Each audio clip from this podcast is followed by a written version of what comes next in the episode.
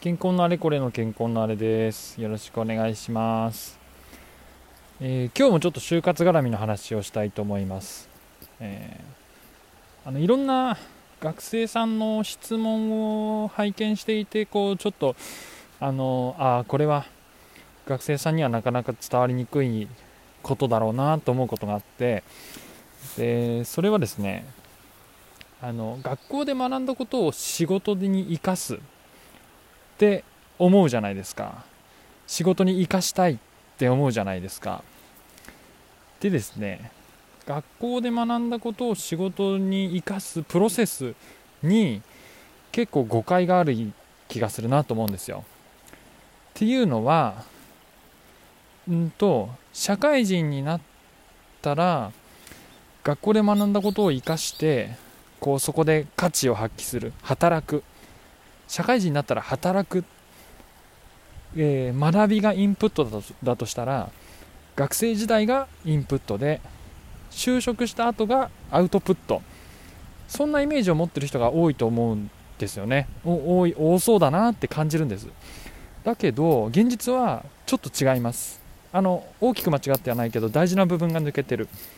どういうことかっていうと、えー学生でいろんな学問を学んでその後就職しますね。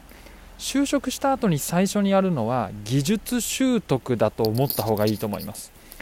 学校で学んで社会人になったら技術習得をしてその後に価値を発揮する。だからインプットインプットアウトプットなんです順番が。その、えー、社会人になった後のインプットがあるってことを、あのー、意識しないで理解しようとすると、あのー、噛み合わない気がするんですよね。で、あのまあそのことは就職した後に気づけば十分とも思うんですけど、あの面接の時のやり取りでそういうことをうんと理解した上でやり取りする面接の質問に答えたりする方があのあこの人分かってるな。会社に入った後も学ぶつもりなんだなって会社に思わせた方が面接では強いと思います。で例えば逆質問のシーンとかあるじゃないですか。学生さんが面接官に質問するパターン。そういう時もその質問のなんだろうなあのストライクゾーンっていうか鋭い質問っていうかあのあ分かってて質問してるなって感じになると思うんですよね。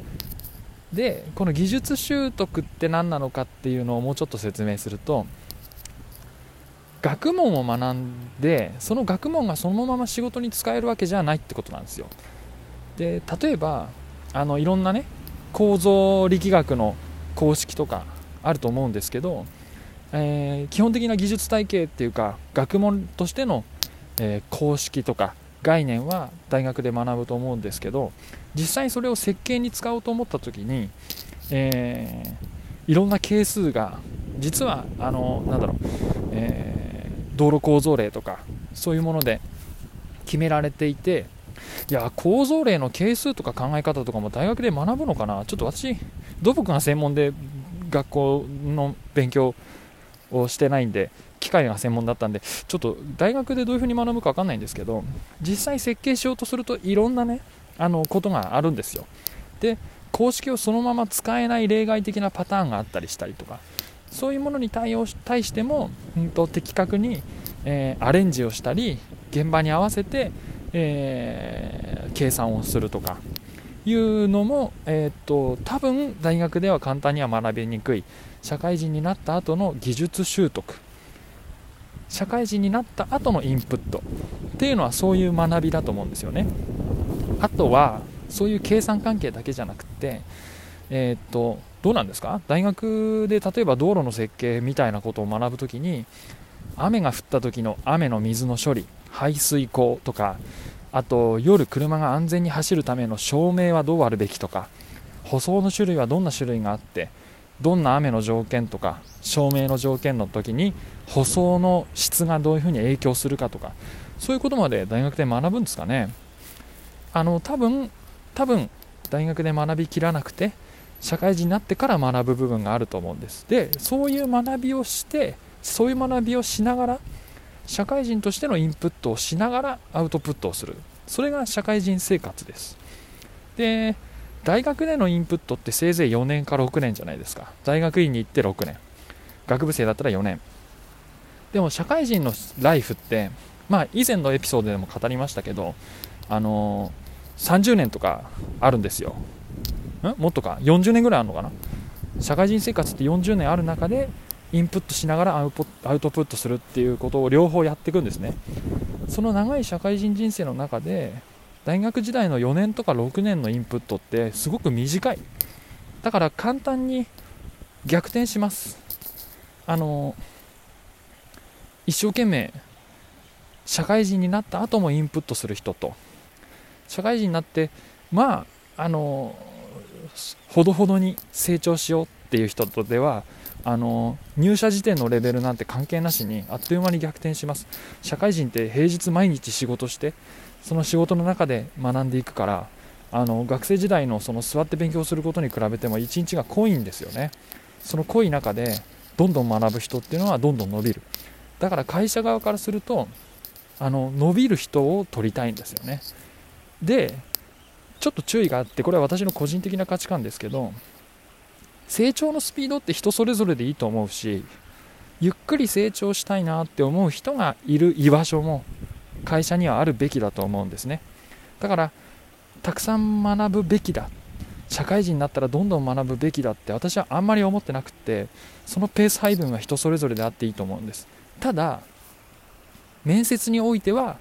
自分頑張りますっていう態度を示す方が有利なんで、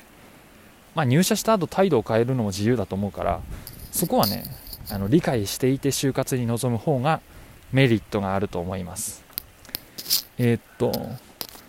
最後にちょっとだけ例え話を思いついたんで紹介します。その技術習得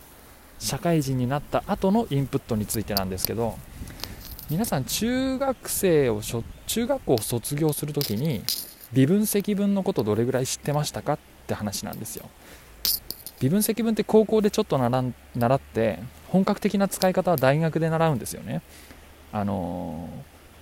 ー、だから中学卒業時点で微分積分できる人ってほとんどいないはずなんですよ。それと同じで大学を卒業した時点でそのまま仕事ができる人もなかなかいないよって話。だけど大事なのは、えー、例えば2乗とか3乗類乗の考え方とかあと計算式とグラフの対応とか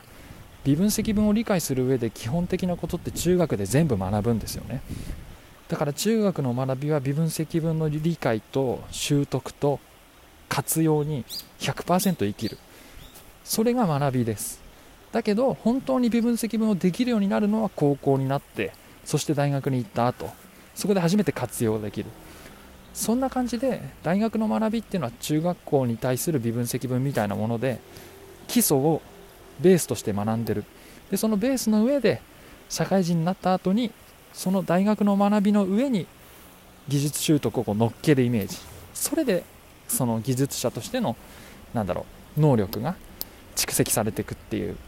そういうことなんですね。なので就活これからする皆さん是非あの一つ意識してください。社会人になっても学びが続きます。あとそうだその学びはね楽しいですよ。すぐに活かせるから。学校の学び以上にすぐに次の日から活かせるから。その学びは楽しいです。そういう日々が始まるんだなって思って、えー、就活に臨んでみてください。ということで最後まで聞いていただきありがとうございました。